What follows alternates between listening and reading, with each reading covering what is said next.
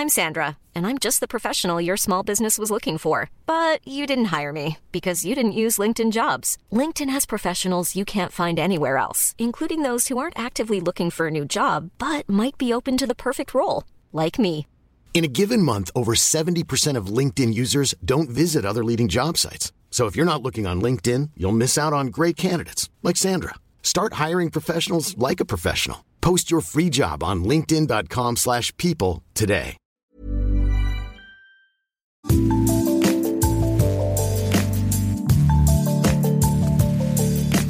Bonjour, c'est Anne-Laetitia Béraud. Bienvenue dans Minute Papillon. Vendredi, c'est notre rendez-vous Tous explique où l'on parle sexualité et société. Bombée, carrée, en gouttes d'huile, plate, grosse, pommelée, frétillante, flasque. On ne les voit pas très bien, on use de miroirs pour les apercevoir.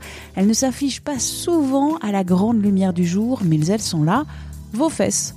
Peut-être même constituent-elles la partie de votre anatomie la plus subversive.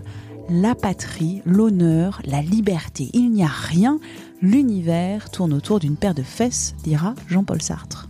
Regardez, célébrer, sexualiser, oni, modifier, les fesses sont un objet d'étude au carrefour de l'anthropologie, l'histoire de l'art, l'histoire des codes esthétiques, l'érotisme, la sociologie, les rapports nord-sud, l'économie des fesses des statues des héros grecs au postérieur de Brigitte Bardot ou de Lara Croft, en passant par le popotin de Michel Polnareff ou celui de Baptiste Giabiconi, le sujet est large. Il fallait bien deux invités pour cet épisode, la philosophe Dominique Paquet, spécialiste du corps, autrice entre autres de La beauté chez Gallimard, et le chirurgien plasticien Jacques Oana qui publie La diagonale du corps au Cherche Midi première question, que représentent les fesses chez les humains? Jacques Oana. Les fesses sont une caractéristique spécifique des bipèdes. Les fesses, en fait, sont une structure anatomique qui est apparue avec la station debout et la marche sur les membres inférieurs. Les fesses sont une spécificité de la nature humaine, comme peuvent l'être le rire et le langage. D'ailleurs, Georges Buffon, qui est le père de la paléontologie, a dit L'homme, c'est la fesse. Alors c'est vrai que la région fessière a une forte incidence sur la silhouette. Elle intervient dans l'harmonie, dans l'équilibre, dans les proportions, dans l'allure, dans la démarche. Elle fait partie des expressions du langage corporel. Il suffit pour cela de voir les défilés de mannequins ou les différentes danses, que ce soit la danse classique, le French cancan, les danses modernes, en particulier le twerk, pour comprendre que ce déhanchement dynamique des fesses est fortement suggestif. Les fesses sont donc un atout majeur de séduction. C'est un symbole érotique fort qui a un pouvoir de suggestion, sinon de provocation, quasi hypnotique. Et c'est pas pour rien d'ailleurs qu'elles ont été diabolisées comme le lieu honteux des démons et de toutes les tentations perverses. Elles ont même été, on peut dire, excommuniées par l'Église dans le Moyen Âge occidental. Dominique Paquet. C'est un appelant sexuel. C'est-à-dire c'est une partie du corps, une portion du corps, un objet partiel, euh, comme disent aussi euh, les psychanalystes, euh, qui fascine et qui appelle le désir et éventuellement l'acte sexuel qui fait qu'il a cette partie du corps a toujours été mise en valeur, mais en même temps, elle est très importante parce qu'elle est une réserve de graisse. Et lors des famines, le corps peut puiser dans le fessier de quoi nous se nourrir et attendre des heures plus belles. C'est extrêmement utile aussi pour la survie de l'espèce. Quelle place pour les fesses dans l'histoire de l'art? Les fesses ont été plus ou moins mises en valeur. C'est vrai que quand le corps est mince, quand une société revendique ou valorise un corps mince, comme en Égypte par exemple, eh bien les fesses sont bien bien paumées, on va dire, comme une petite laitue, euh, mais euh, elles sont minces sur un corps mince. Et en fait, les Égyptiennes se faisaient fouetter la croupe avec des bâtons fendus, un peu comme des bâtons d'arlequin, les d'arlequin, pour faire circuler le sang et rendre leurs fesses plus fermes. C'est-à-dire que vous voyez, c'est très très lointain ce souci des fesses hautes et fermes. Ensuite, quand les, fesses ont été camouflées par les vêtements, elles ont été valorisées, mais dans l'intimité. Et c'est vrai que le corset accentue la taille et donc fait rejaillir rebondir le ventre et les fesses, mais cela dans un contexte privé et intime, puisqu'il faut déshabiller la dame pour les voir. Et lorsque le corps s'est davantage libéré, notamment à la plage hein, dans les années 20-30, eh bien les fesses ont disparu lors de pendant cette mode haricot vert, cette mode garçonne des années 20, avant de reconnaître à partir des années 30 de nouveau une expansion relative que l'on voit dans les modèles hollywoodiens du cinéma des années 30, puisque les femmes sont très gainées, leur taille est, très étroite, serrée, et les fesses rebondissent comme elles rebondissaient aussi sous le corset au début du XXe siècle. Alors, c'est vrai que la mode Twiggy, Brandy des années 60 a éliminé les fesses et en outre, les fesses tombantes, les fesses molles, les fesses en gouttes d'huile, les fesses creuses sont associées dès le Moyen Âge à la maladie, à l'amaigrissement, donc à la mort et à la sorcière. La sorcière, elle, est creuse, elle est très anguleuse, elle n'a pas de fesses, elle a des jambes en mode de beurre euh, et elle est d'un bloc. On parle de code de beauté féminin. Est-ce qu'il n'y a pas une beauté des fesses masculines? Ou est-ce que les fesses des hommes n'existent pas? Dans la statuaire grecque ou la statuaire euh, romaine, vous voyez bien que les fesses des hommes existent. Et même dans certaines époques, euh, par exemple, des culottes bouffantes, sous Henri II ou Henri III, euh, mettaient aussi en valeur les postérieurs. Et on le voit aussi dans des scènes populaires de foires ou de fêtes dans la peinture médiévale. On voit des hommes avec des fesses bien rebondies. Avec le développement de la lingerie masculine, fin des années, disons 90, euh, la mode euh, bah, ubersexuelle, etc., les fesses des hommes ont été mis en valeur dans les publicités. Et je crois que euh, pour les femmes qui aiment les hommes, ce fut aussi très agréable de découvrir des jolies fesses dans des beaux sous-vêtements. Dans son essai La guerre des fesses, le sociologue Jean-Claude Kaufmann dit que la fesse idéale n'existe pas. Et en fait, il développe une thèse selon laquelle il y a un télescopage entre des codes de beauté divergents, un conflit qui oppose une obsession de la minceur dans le nord par rapport aux fesses rebondies dans les nations émergentes d'Amérique du Sud et d'Afrique. Bref, pour lui, le postérieur féminin est considéré comme partie prenante de la désoccidentalisation du monde. Est-ce que vous aussi, vous pensez qu'il y a un conflit sur la fesse? Alors, je remonterai à la fin du Moyen Âge parce qu'il euh, y a déjà eu ce conflit-là. Le modèle nordique prévaut pendant le Moyen Âge, c'est-à-dire la jeune femme à peine nubile ou 14-15 ans, puisqu'on meurt très jeune, avec euh, un corps fin, une ceinture haute et des petites fesses hautes. Et avec la Renaissance, c'est-à-dire la redécouverte de l'Antiquité et tous les documents qui arrivent par l'Italie, euh, Catherine de Médicis qui arrive avec toute sa cour euh, à, la, cour d'Henri II, le modèle de la femme du Sud. Donc plus en chair, avec toujours des attaches fines évidemment et une taille fine, mais plus rebondie.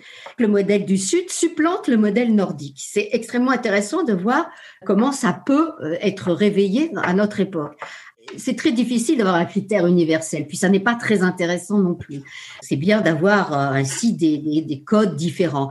Comme tout, toute mode ou comme tout phénomène, il va y avoir plusieurs moments. Ça, dans tous les arts, vous avez trois moments archaïques, classicisme et baroquisme, c'est-à-dire une exagération des formes. Et ensuite, on revient à quelque chose de plus ténu.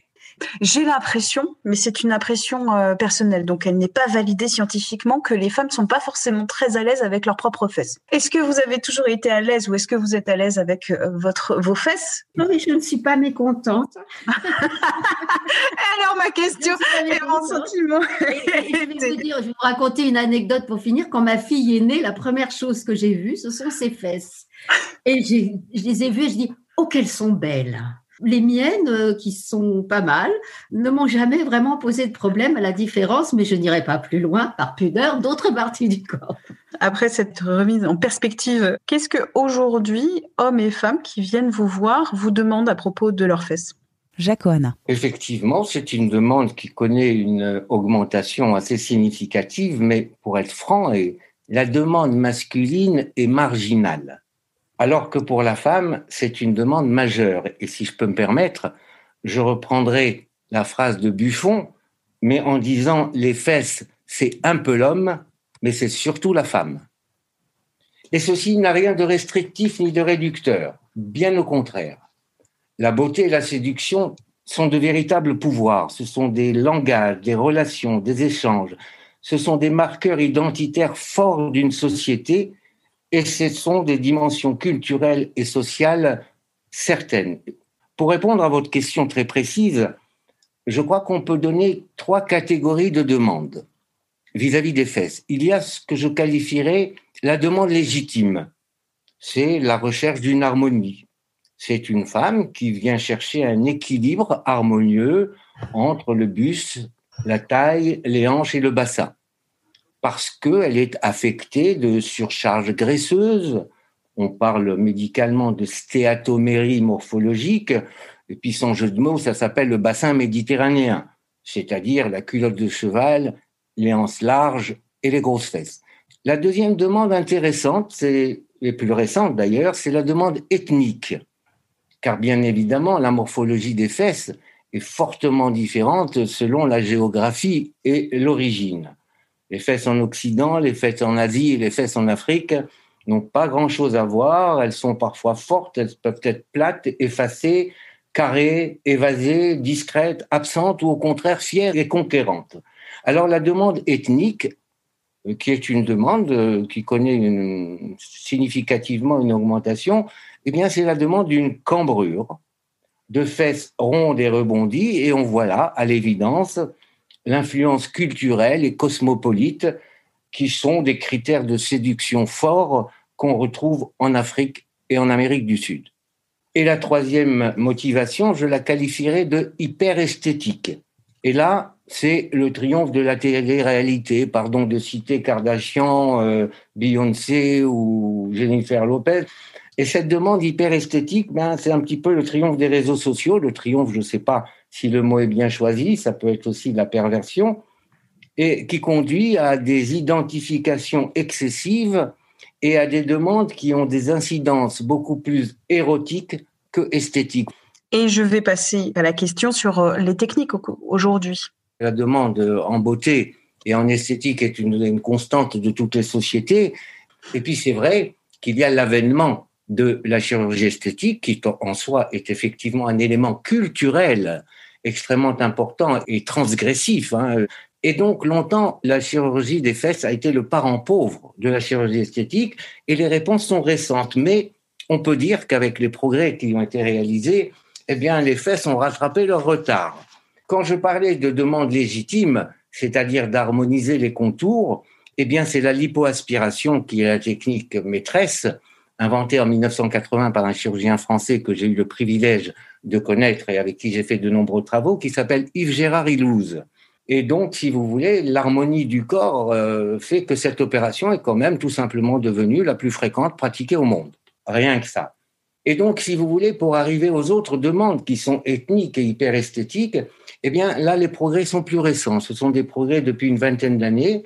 Et là, il ne s'agissait pas d'enlever de la graisse pour harmoniser les formes, mais de rajouter de la matière pour donner des formes supplémentaires. On peut parler de morphosculpture. Alors, c'est ce qu'on appelle le lipofilling, c'est-à-dire cette graisse qu'on enlève, savoir la travailler pour la réinjecter et donner des volumes différents, et en particulier au niveau des fesses. Pour les fesses aussi, il y a une intervention qui donne des résultats spectaculaires. C'est la mise en place de prothèses au niveau des fesses. Les prothèses sont un avènement important qui date d'une vingtaine d'années. J'ai eu, pardon de le dire, le privilège d'être probablement un des premiers à la pratiquer dans les années 2000 en France. Pour être tout à fait complet, il y a aussi les cas où les fesses ne sont ni petites ni grosses, mais qu'elles tombent tout simplement on appelle ça la ptose des fesses, et cela se voit particulièrement dans ce qu'on appelle la chirurgie post-bariatrique, c'est-à-dire des gens qui ont perdu 40, 50 kilos. Il existe le lifting des fesses qui permet de redonner une forme cohérente aux fesses. Voilà les progrès quand même assez importants entre 40 et 20 années concernant cette technique qui a rattrapé son retard. Quels sont les risques éventuels d'une chirurgie sur euh, cette partie du corps? Alors, si vous voulez le mot risque éventuel, pour moi, il y a une petite opposition. Le risque fait partie de toute intervention. Il n'y a pas plus de risque dans cette opération qu'il n'y en a dans d'autres. Les progrès réalisés sont considérables. Maintenant, c'est vrai que les complications inhérentes à une opération les plus fréquentes sont par exemple un hématome ou une infection et cela peut arriver quand on injecte de la graisse ou quand on met un corps étranger. Et puis, toutes les complications sont possibles au niveau d'une désunion, au niveau d'une asymétrie, etc. En faisant ma revue de presse pour préparer le sujet, j'avais vu qu'en Amérique latine, des opérations sauvages avaient été effectuées dans les maisons et non pas dans des cabinets euh, médicaux, non. pas à l'hôpital, et que euh, ça avait engendré des désastres, des nécroses dans les complications. Il existe des produits qu'on appelle euh, l'huile de silicone ou polyméthylmétacrylate, peu importe, qui sont des produits de comblement durable et qui permettent effectivement d'augmenter le volume des fesses.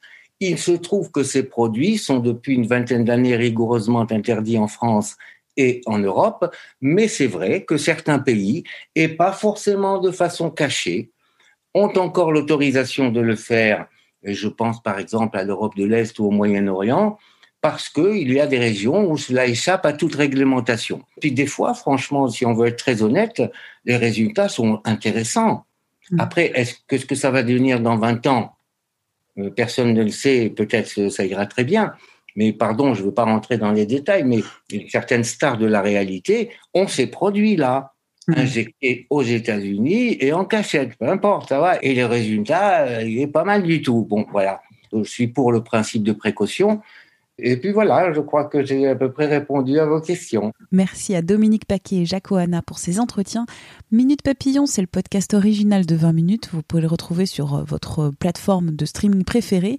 Vous pouvez vous abonner, c'est gratuit, nous évaluer avec des petites étoiles et nous envoyer des commentaires et des idées à audio-20minutes.fr. On se retrouve très vite. D'ici là, portez-vous bien.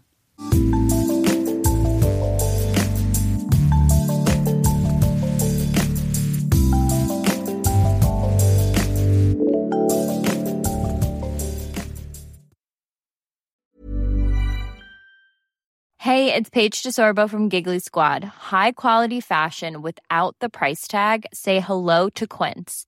I'm snagging high-end essentials like cozy cashmere sweaters, sleek leather jackets, fine jewelry, and so much more. With Quince being 50 to 80% less than similar brands.